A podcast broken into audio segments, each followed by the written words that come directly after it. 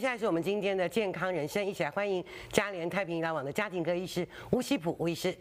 观众朋友们，大家好，美你好。吴医师，我们来聊聊脑膜炎，在上一期节目中就稍微提到了一点点，所以来讲讲脑膜炎到底是怎么造成的，它它是不是有很多不同的类别？脑膜炎有很多种，嗯那当然最常见的一个是呃感染性的，就是说一个是细菌，一个是病毒。 OK 那这是最常见的两种脑膜炎。 OK 那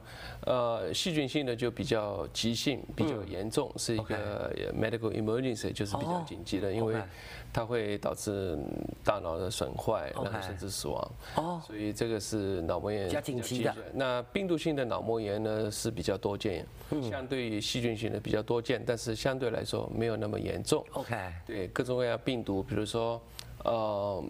呃，就是那个像上一集说起来的这个 polio，就是、哦，OK，呃小儿麻痹的嗯小儿麻痹会致炎的病毒，或者呢其他病毒，包括流感病毒、哦都有可能。疱疹病毒，或者筛选病毒，或者麻疹病毒，嗯，还有呃其他的病毒都有可能导致脑膜炎。 OK，那造成脑膜炎除了病毒跟这个所谓的细菌之外，嗯有没有什么别的可能的病症带来的这个以后呃后续的这个脑膜炎的影有响嗯有？有，那我们从传染性来说，有除了呃刚才说的细菌或者病毒的话，嗯还有霉菌。哦那霉菌主要发生在那个抵抗力比较差的人。嗯，那还有就是呃寄生虫。哦，寄生啊如果虫说你经常吃生的食物的话，有时候会寄生虫会引起对脑膜炎。嗯，那慢性的脑膜炎有时候会有，比如说肺结核，那哦也会造肺结成核脑膜炎这。个结核杆菌也会。那还有就是非传染性的，哦那非传染性的我包括比如说红白狼疮、哦哦，也可能引发脑膜炎。癌症可以引引引发脑膜炎。那如果大脑的手伤或者手术也会引起，对 OK 所所以这些都有可能导致脑膜炎那这些都是非感染性的脑膜炎。 OK，那脑膜炎的症状一般是什么样？呃，如果我们从最严重的就是细菌性脑膜嗯炎来说，那最严重的就是第一三大症状：发烧，嗯，严重的头痛，嗯，然后颈椎僵直、颈部僵直，哦动不就了是说你的颈你扣不到，扣不到你下面的胸部。 OK 那这个是最明显的三大症状。那除了以外，人会糊涂啊、嗜睡啊。然后脑压增高会引起恶心、呕吐啊，没有胃口。嗯。然后如果说严重一点，对光会过敏。 OK，对，有些人会发生癫痫。哦，对，OK，那嗯这个是比较严重的情况。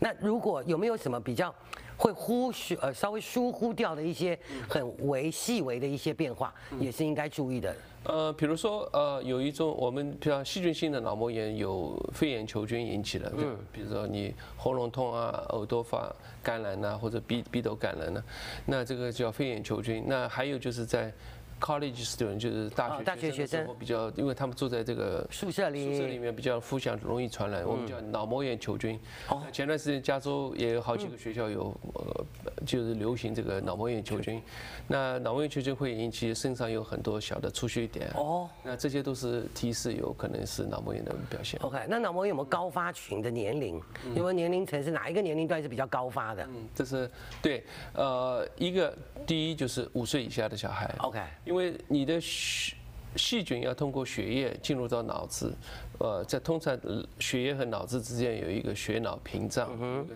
屏障，那小孩还没有完全发育成熟 OK 的时候他比较容易进去进形成脑膜炎。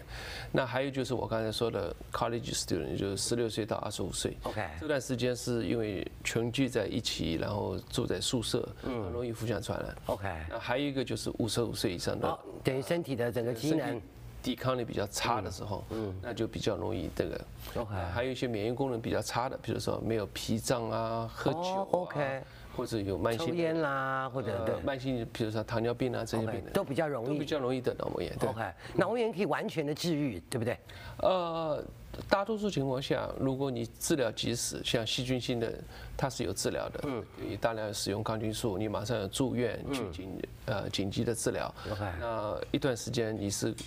如果可可以治愈，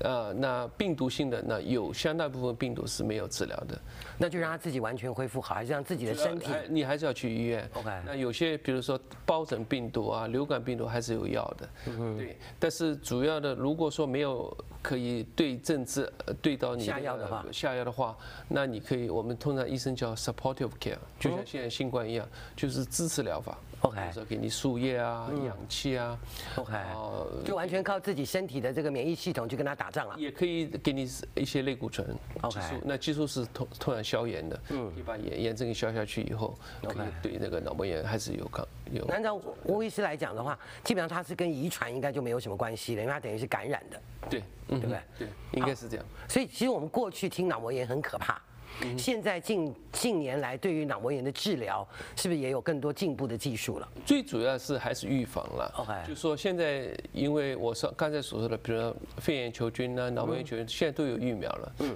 那流感。也有疫苗，流感病嗯毒，然后疱疹，嗯，也有疱疹病毒的疫苗，还有这个带就是我们水痘疫苗，嗯，所以这些疫苗都会降低你脑膜炎的感染了这个这风些险常见细菌或者病毒的一些风险。 OK 所以说这个，然后你及时的就医，及时的能够有抗菌素或者支持疗法，嗯，所以存活率还是有一定的，但是也是有有死亡的病例，对。 OK，对啊，因为前面吴医师也讲到说，如果今天真的是比较急性的所谓的细菌的，嗯它有可能让你可能连智力都有可能受到影响。对，如果长期的话，如果你恢复了脑膜炎，有些人会有慢性的，比如说记忆障碍啊、学习障碍啊，或者听力下降。 OK，小嗯朋友最后问一个，就是说，因为刚刚讲到五岁以下的小孩儿嗯比较容易会受到感染，那父母有没有什么特别可以需要注意的地方，让孩子们比较能够避免